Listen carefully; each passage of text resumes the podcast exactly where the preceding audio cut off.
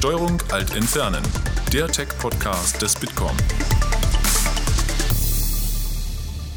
Hallo und herzlich willkommen zu Steuerung Alt Entfernen, dem Tech-Podcast des Bitkom.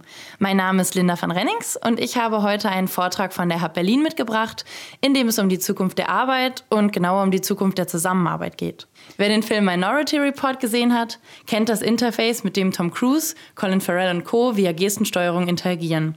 Bei der Gestaltung und Entwicklung dieses Interface war John Underkavler, CEO von Oblong Industries, als Science Advisor maßgeblich beteiligt wie Technologie und vor allem Interfaces in Zukunft gestaltet werden müssen, damit sie Zusammenarbeit fördern, statt, wie John Underköffler sagt, es bisher behindern, erklärt er in knackigen 15 Minuten und gibt vier spannende Prognosen zum User Interface der Zukunft. Viel Spaß beim Reinhören. Well, hello. I'm uh, honored to be here with you today. Uh, we have a very short amount of time to talk about an incredibly important topic, and that topic is namely the future of work and how we can design technology to optimize for the best possible future.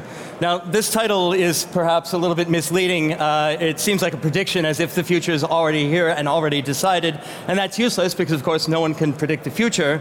Uh, auch ist uh, die Bedeutung dieses Titels vielleicht ein bisschen uh, is nicht uh, stark genug. So we can try to make it stronger. We can say the future must be plural, must involve collaboration, although that seems a little bit uh, too assertive, as if I'm insisting about what the future will be like. And of course, no one can really insist, no one has the right or the ability to insist on the future. So, in the spirit, of the technology that we're going to take a look at today and the philosophy, the design philosophy that Oblong Industries uses with its technology, let's try something else, which is that I will try to persuade you, this talk should persuade you about the nature of the future, that's important.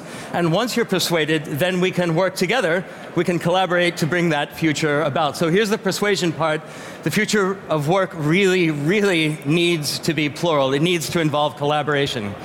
Why collaboration? Well, I think the era of single isolated geniuses is over.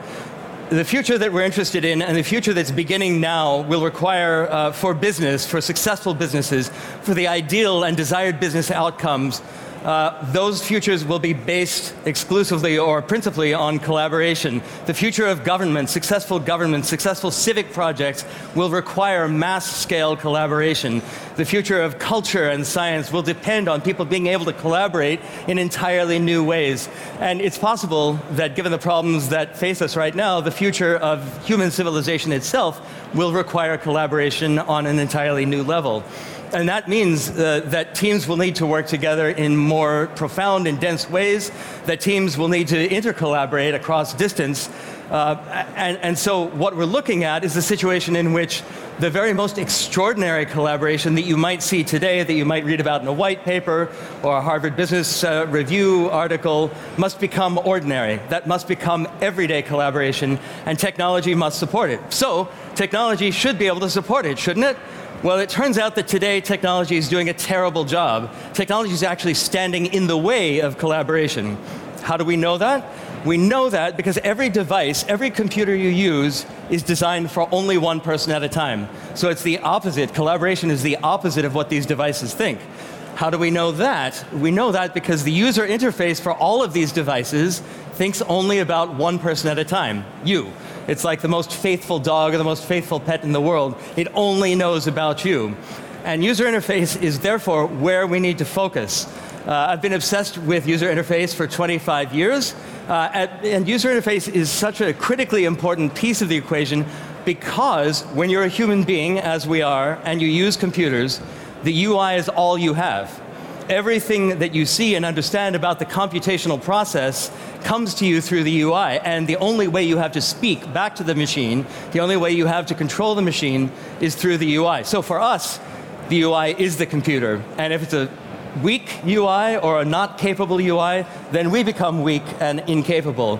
What we need is the opposite of that. We need UIs that enable us, that amplify our intelligence. And so when I designed the future computer uh, for the film Minority Report, what I was trying to do, my personal mission, was to show the world that a user interface could be exciting and it could be powerful. It could extend the intelligence of some very capable people. So there's no AI here. I'm afraid, uh, I'm afraid I'm in the wrong session here in the AI session. There's no AI, there's just really, really smart police detectives. And using this UI, they're able to access more information, they're able to make better decisions, and they're able to work together. If you go back to these scenes and watch them again, you'll see that it's not someone working alone. You see more of Tom Cruise because he's a higher paid actor, so we have to see him more. Uh, but there's a small team in this room, an expert team that's collaborating to solve an incredibly time sensitive problem at Oblong Industries, we're also obsessed with collaboration, and we're obsessed with the idea that UI uh, is, again, the key to collaboration. Building new kinds of UIs that, for the first time, think about multiple people, that allow multiple people to use them at the same time. So let's go through five very brief video examples of technology. Uh, Two will be uh, will describe just basic principles, basic design opportunities that Oblong software stack makes generally available. Two are prototypes. Two are R&D pieces that point the way toward future. And maybe most importantly of all, the final example will be an actual product, a way to get these ideas out into the world uh, and to benefit organizations, businesses, governments, uh, and teams today. So the first idea is that we need to make space for more than one person. We need to make space for collaboration.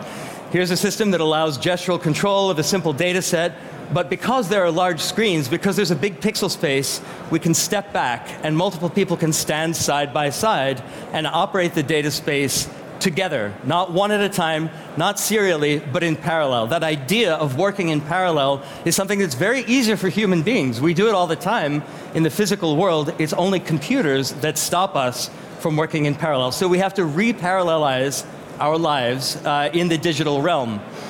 That's number one. So we need a multi user AI. That's just basic. We have to allow more than one input at the same time. Number two, the way we understand the world is based on the world.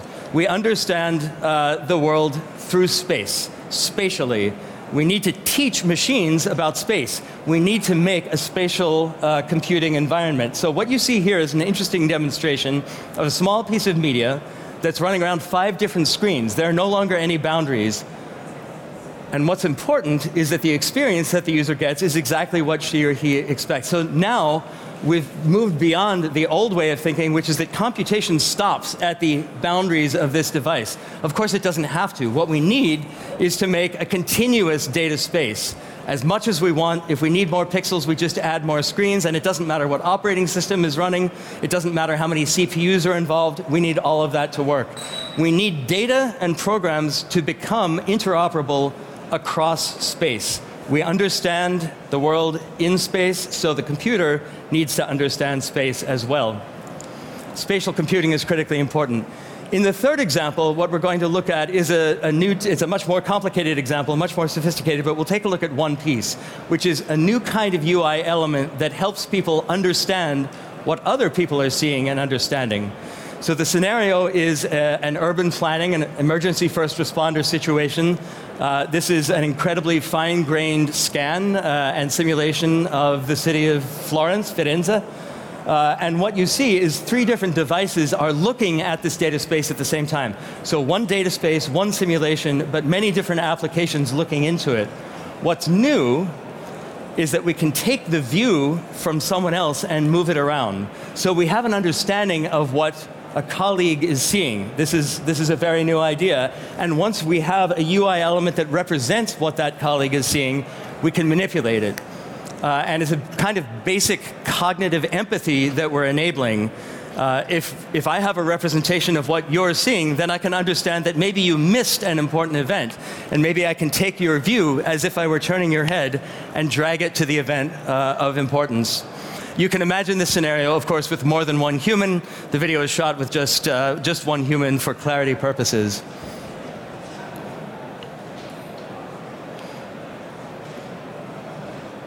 So again, the idea is a kind of cognitive empathy, a kind of situational empathy. I need to understand not only the big space, but I need to understand what you're seeing and what you're seeing and how you see the world. This can be the beginning uh, of a much more powerful collaboration paradigm. The fourth piece requires a little bit of a logical analogy, and I'd like to attempt that here live before you today. If we think about the command line interface, which we last saw in a really important way back in, let's say, 1982 or 1983, when it was the only interface available, so you type text, text and words go in, and text and words maybe come out. That's all you have. It's kind of one dimensional, it's very verbal, uh, so it uses the logical and language part of the brain. What happened when we took that command line interface and transformed it into a graphical user interface? Think about 1984, the introduction of the Macintosh. Well, now uh, we have pixel, pixels, we've got pictures. We talk to the machine, and the machine talks to us in pictures, and that's very important. But something else even more important happened. So think about the command line interface. It's 1980, it's 1982 you're editing a word processing file. Let's start earlier than that. You're in, uh, you're in VisiCalc. You're in the world's first electronic spreadsheet. So you're editing in your spreadsheet, and now you want to send a letter to someone. Uh, well, you literally have to shut down VisiCalc. You have to shut down the spreadsheet program in order to start up the word processing program. And if you then want to get on the proto-internet, you want to use the bulletin board service to communicate with other people, you have to shut down the word processor and start up the bulletin board service. So serialization, again, we've deparallelized in the command line interface, you can only do one thing at a time. That is the nature of the operating system, but it comes because of the nature of the UI. When we go to the graphical user interface, when we go to the Macintosh, you've got multiple programs living in the same space. And now, if you take that same scenario, you can edit your spreadsheet, you can copy a bunch of cells out of the spreadsheet and paste them into a Word document that you're editing. And then you can take that entire file, that entire text file, and drop it into email and send it off. So this is not just a convenience, this is a complete change in the way the world works. And it comes about because of the user interface. Let's do the same thing now and ask if we take that same size step, starting with a graphical user interface, what do we get? We need to square that GUI. We need to do a meta GUI. And what we get is a meta desktop and that looks like this. It's a large pixel space where multiple people can bring machines, their personal devices, personal computers. It's proximity based, so when you get close enough, the program and the data that's resident on your personal machine jumps across the gap and starts running on the big wall. And then, if the UI allows it, and if the individual programs advertise their capabilities through this new UI, they can begin to interact. The programs can begin to inter interact in the shared pixel space, even though maybe they weren't originally designed to work together. So this is now, again, the square of the GUI. This is a pixel space that belongs to multiple people at the same time, and through the GUI, entirely new capabilities are added. So for the final example, I'd like to take a look uh, at uh, the product. Mezzanine's, uh, Mezzanine is Oblong's flagship product, and it's a much simpler version than anything we've looked at. Really, it combines the first and the second video example, um, which is collaborative computing, more than one person interacting at the same time, and a spatial environment. And the idea is to produce a computer that works like a room, a computer that multiple people can use at the same time, just as multiple people can enter a room and solve problems at the same time. Uh, and that gives people kind of democratic access to the pixels so that they can see the same thing. Uh, in a mezzanine room, what's important are the people the space that they occupy, the amount of pixel real estate that's available. So we want to see more. It's not enough to try to solve the world's most difficult problems on this. This is a great device, but it's not enough space. So give people more space, give people more pixels, and now give them an, an interface to those pixels that lets them contribute at the same time. Two, three, four people can toss data, toss applications, toss documents into the pixel space, juxtapose them, move them around, control the space and you get to control the space from any device you bring a smartphone, a tablet, a laptop, a browser, even a pointing wand that is the legacy of the Minority Report operating system. So, in a room like this, you're no longer heads down where it's impossible to collaborate with other people, you're heads up. You're looking in the same direction, you're looking at the same data, you're making meaning by bringing together different people's ideas, different people's data, different people's documents, different people's applications. And it's in the collision of ideas, in the collision of minds, and the collision of data types that answers can be found and that problems can be solved. And all of this has to happen in a completely natural way. It can't require new knowledge, it has to work the same way that the physical space works. And these systems are now in use by over 100 of the world's uh, largest and most successful companies all over the planet to solve the world's hardest problems, or at least some of them. We'd love to solve more problems with you. So, this is the point of view uh, that Oblong brings about the future of work. We're not seeking to replace all of the devices and all of the user interfaces that exist today. What we want to do is augment them. So you have your individual devices, your personal devices, those are great. Now add to them a new kind of computer that multiple people get to use at the same time and that lets people work truly in a collaborative way. And to boil it down, the idea is very, very simple. It couldn't be simpler. It's just what the real world does for it. These digital systems allow multiple people to see the same thing at the same time in exactly the same way. And that is the basis of shared understanding. If you can enable shared understanding, then you can enable collaborative work and you can enable the kinds of outcomes uh, that we would like to think are going to make the future possible. And not just in the sense of dire problems that need to be solved, but also of enormous opportunities. Uh, there's an incredible amount of excitement uh, available to us. Computers make that excitement palpable. We live in a digital world. We live in a device filled world. Those devices should speak to us on human terms and on architectural terms, and they should be exhilarating to use. That's how we will know when we get the future right. Thank you. Das war der Vortrag von John Underkaffler auf der Hub Berlin. Den Vortrag als Video findet ihr übrigens auch auf unserem YouTube-Kanal und den Link dazu findet ihr wie immer in den Show Notes. Und damit sage ich Tschüss und bis zum nächsten Mal bei Steuerung Alt Entfernen. Das war Steuerung Alt Entfernen, der Tech-Podcast des Bitkom. Weitere Folgen findet ihr auf www.bitkom.org/podcasts.